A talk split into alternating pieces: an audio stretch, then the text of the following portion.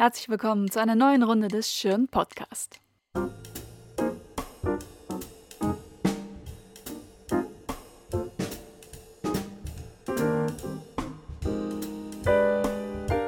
Installationen, die Rooms des US-Amerikaners Richard Jackson stehen weiterhin in der Schirn.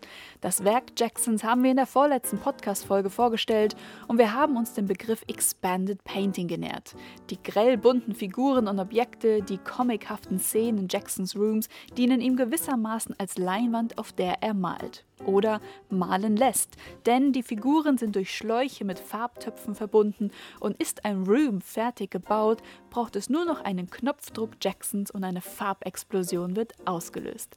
Der finale Touch, fertig ist das Kunstwerk. In dieser Podcast-Folge wollen wir uns ein weiteres Mal Jacksons Arbeitsmethode widmen, beziehungsweise uns von dieser inspirieren lassen, um in die Kunstgeschichte zu schauen.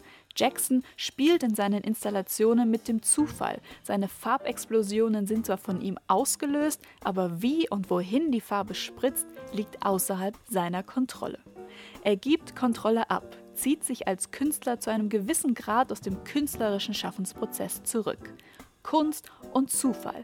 Das ist für Künstlerinnen und Künstler schon immer ein reizvolles Thema gewesen. Jackson Pollock kommt uns sicher in den Sinn mit seinen getropften und geschütteten Drip- und Action-Paintings. Auch die Surrealisten können wir hier anbringen, die, fasziniert vom Unbewussten, versucht haben, dieses in ihre Kunst zu übertragen. Auch eine Art, die Kontrolle im Schaffensprozess abzugeben. In den nächsten Minuten ist hier nichts dem Zufall überlassen.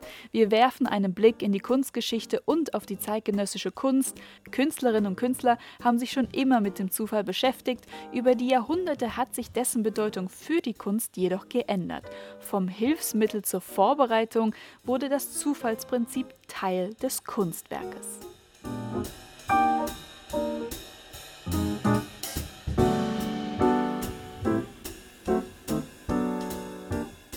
Unser aller Leben ist wesentlich von Zufällen bestimmt und nicht selten bringen diese schöne und unerwartete Überraschungen.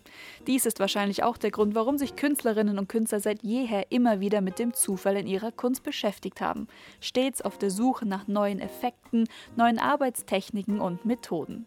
Schon in den prähistorischen Höhlenmalereien wurden vorgefundene und somit zufällige Formen auf den Wänden, also Risse, Formen und Farben des Gesteins, aufgegriffen und in die Zeichnungen integriert. Im 15. Jahrhundert hat sich Leonardo da Vinci für zufällig gefundene Formen als Inspirationsquelle ausgesprochen. In der posthum veröffentlichten Sammlung seiner Schriften Trattato della Pittura, also Traktat über die Malerei, ermutigt er angehende Maler, Gemäuer eingehend zu betrachten. Flecken, Risse, Formen aller Art ließen sich mit etwas Fantasie in Landschaften, Schlachten, Gestalten, Gesichter, Gewänder und vieles andere weiterdenken. Einen künstlerischen Eigenwert hatten diese vorgefundenen Formen für Da Vinci jedoch noch nicht. 300 Jahre später, im 18. Jahrhundert, bezieht sich der britische Landschaftsmaler Alexander Cousins auf Da Vinci. Auch Cousins schrieb zwei kurze Traktate, in denen er zur Herstellung von Fleckenbildern als Skizzen für Landschaftsbilder rät. Er nennt diese Blots, englisch für Flecken. Maler sollten mit Pinsel und Tusche spontane fleckenartige Zeichnungen anfertigen und sich dabei vom Zufall leiten lassen. Cousins schlägt sogar vor, das Blatt zunächst zu zerknüllen. Wenn man es dann wieder auffaltet, ist es mit einem Netz aus Linien überzogen, die die Tinte aufgreifen und weiterführen kann.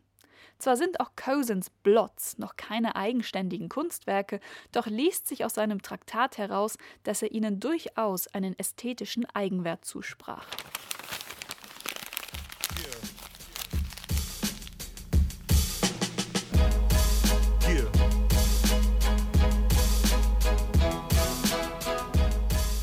Im 19. Jahrhundert experimentierte dann der französische Schriftsteller Victor Hugo mit gegenstandslosen Zeichnungen. Die Abstraktion war offiziell noch lange nicht erfunden. Hugo schuf zahlreiche Klexographien, also Muster und Figuren aus Tintenklecksen. Diese waren oft ein Nebeneffekt des Schreibens und entsprechend beliebt unter Schriftstellern. Die Schriftstellerin Jean Sand war ebenfalls Fan. Tintenkleckse wurden entweder mit wenigen Strichen abgewandelt oder aber in Faltbilder verwandelt. Ein Tintenklecks auf ein Blatt Papier, dieses wird gefaltet, die Tinte verläuft und verwischt zwischen den Blättern und wenn man es wieder aufklappt, ist eine Form, ein Muster entstanden, die es dann zu interpretieren gibt. Eine schöne Beschäftigung übrigens für die vielen Tage, die wir derzeit zu Hause verbringen. Hugo soll mehrere tausend solcher Blätter produziert haben. Er bezeichnete sich selbst aber nicht als Maler und seine Blätter verließen zu seinen Lebzeiten nicht den Familien- und Bekanntenkreis.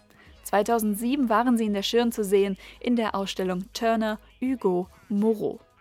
Dort waren auch die Aquarellpaletten des etwas älteren Zeitgenossen Gustave Moreaus zu sehen. Dieser hatte etwa 400 Papierblätter aufbewahrt, die er zum Mischen von Aquarellfarbe benutzt hatte. Blätter mit zahlreichen bunten, zufällig angeordneten Aquarellflecken, die für Moreau aber auch ästhetischen Wert hatten. Cousins, Hugo und Moreau interessierten sich vor allem aus ästhetischer Perspektive für ihre, in Anführungsstrichen, Kunstwerke. Keiner von ihnen deklarierte diese zufällig entstandenen Zeichnungen zu eigenständigen Kunstwerken. Darin unterscheiden sie sich von ihren Künstlerkollegen des 20. Jahrhunderts.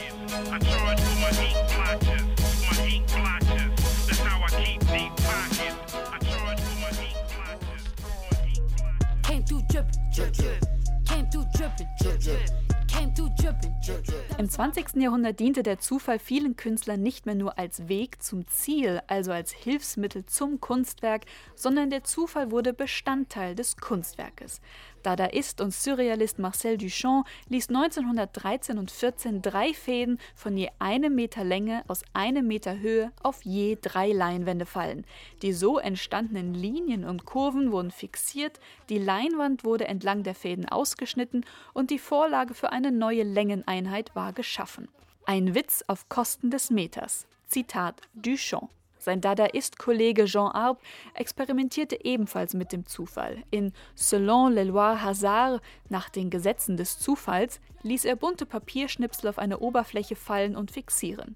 Was wie eine bewusst arrangierte Collage anmuten mag, ist reiner Zufall.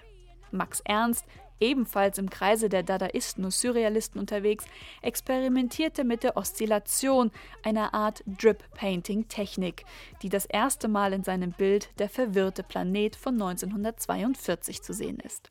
Er füllte eine Konservendose mit Farbe, befestigte sie an einer Schnur und ließ sie über eine auf dem Boden liegende Leinwand schwingen. Die Dose hatte an der Unterseite ein kleines Loch und die Farbe tropfte heraus, flog über die Leinwand und ließ sich in geschwungenen Linien auf ihr nieder. Bekannt wurde die Technik des Drippings vor allem durch Jackson Pollock, der die Technik wiederum zum ersten Mal im Werk der abstrakten Expressionistin Janet Sobel sah. Ihre Karriere war verhältnismäßig kurz. Sie begann erst 1937 mit dem Malen, da war sie bereits Mitte 40. Ihre Werke wurden in New Yorker Galerien gezeigt, unter anderem in Peggy Guggenheims Art of the Century. Ihre Vorreiterrolle als Drip-Painting-Künstlerin wurde von Pollocks Ruhm jedoch überschattet. Die Kunstkritiker-Autorität Clement Greenberg war daran nicht unschuldig. Zwar erkannte er Sobel als Vorreiterin des abstrakten Impressionismus an, gleichzeitig konnte er sich nicht verkneifen zu betonen, dass Sobel primär Hausfrau sei. Die Farbe in ihren Bildern zieht sich wie Schliere über die Leinwand. Zahlreiche Lagen unterschiedlicher Farben ergeben ein dichtes Netz, das zum Teil an marmoriertes Papier erinnert. Beim Dripping wird Farbe auf die Leinwand gespritzt, geschleudert oder direkt aus dem Farbtopf gegossen. Künstlerinnen und Künstler können ihre Bewegungen beim Farbauftrag steuern, wie aber die Farbe fliegt und auf der Leinwand landet, nicht. Das ist dem Zufall überlassen. Drip Painting und Action Painting werden oftmals synonym verwendet. Sie beschreiben zwei Seiten derselben Medaille. Drip Painting sagt mehr über die Handhabung der Farbe aus, Action Painting wiederum mehr über die körperlich ausladenden Bewegungen des Malaktes.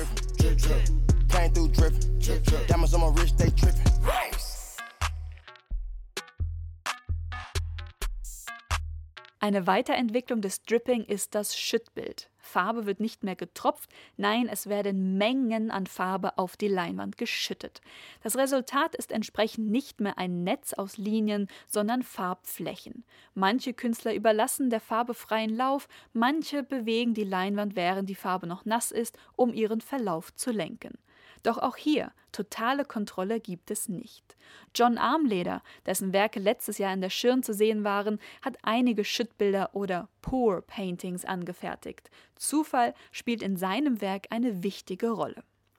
Richard Jackson löst nicht nur gerne Farbexplosionen in seinen Rooms aus, er nimmt auch gerne einmal einen Eimer Farbe in die Hand, um zu schütten. In der ersten Podcast-Folge über ihn hatten wir seine Aktion aus dem Jahr 2017 bereits vorgestellt. Kunstsammler stellten ihm eine Reihe von Neuwagen zur Verfügung, die er durch eine umgebaute Waschmaschine der Reihe nach schrotten ließ. Abschließend wurden die Wagen von Jackson mit einem Eimer Farbe überschüttet. Und wieder einmal war das Kunstwerk fertig.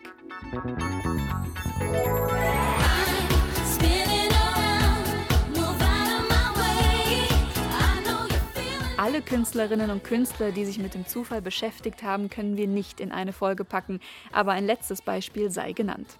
Anfang der 90er Jahre fing Damien Hirst an, erste Spin-Paintings zu produzieren. Zumeist kreisrunde Leinwände, die mit Hilfe einer Spinning-Maschine sehr schnell um die eigene Achse gedreht werden. Während sie sich dreht, gießt oder spritzt der Künstler Farbe auf die Leinwand, die wiederum durch die Zentrifugalkraft an die Ränder läuft oder gedrängt wird. Auch hier ist es der Zufall, der den Verlauf der Farbe bestimmt. Hurst kann nur die Farbkombinationen bestimmen. Typisch für die Werke sind die leuchtenden Farben, die in zahlreichen Lagen übereinander liegen. Durch die Struktur des Farbauftrags, die Farbe, die sich meist aus der Mitte der Leinwand an die Ränder streckt und drängt, haben die Bilder für Betrachter eine regelrechte Sogwirkung. Typisch für Hearst Spin Paintings sind auch ihre sehr langen Titel, die immer mit Beautiful anfangen und mit Painting enden und dazwischen gefüllt sind. Zum Beispiel Beautiful Ray of Sunshine on a Rainy Day Painting and Beautiful Where Did All the Color Go Painting aus dem Jahr 1992.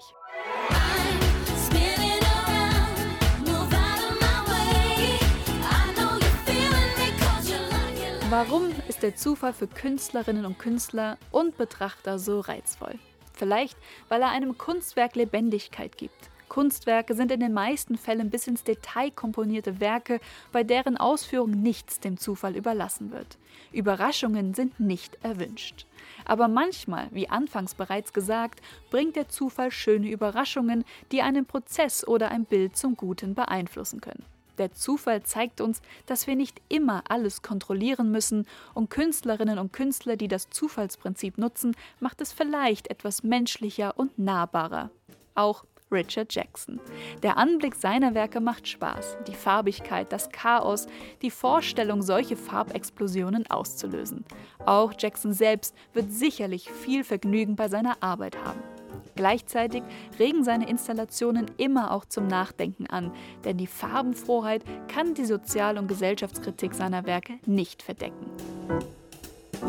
Für dieses Mal genug von Zufällen und exzessivem Farbgebrauch. Auch in Zeiten sozialer Distanz könnt ihr die Ausstellungen und Aktivitäten der Schön erleben online. Artikel und Podcasts im neu designten Schirnmac, die Shortcuts auf YouTube, die Digitorials zu den aktuellen und zu vergangenen Ausstellungen auf der Website schirn.de und mit regelmäßigen Live-Events über die Plattform Zoom.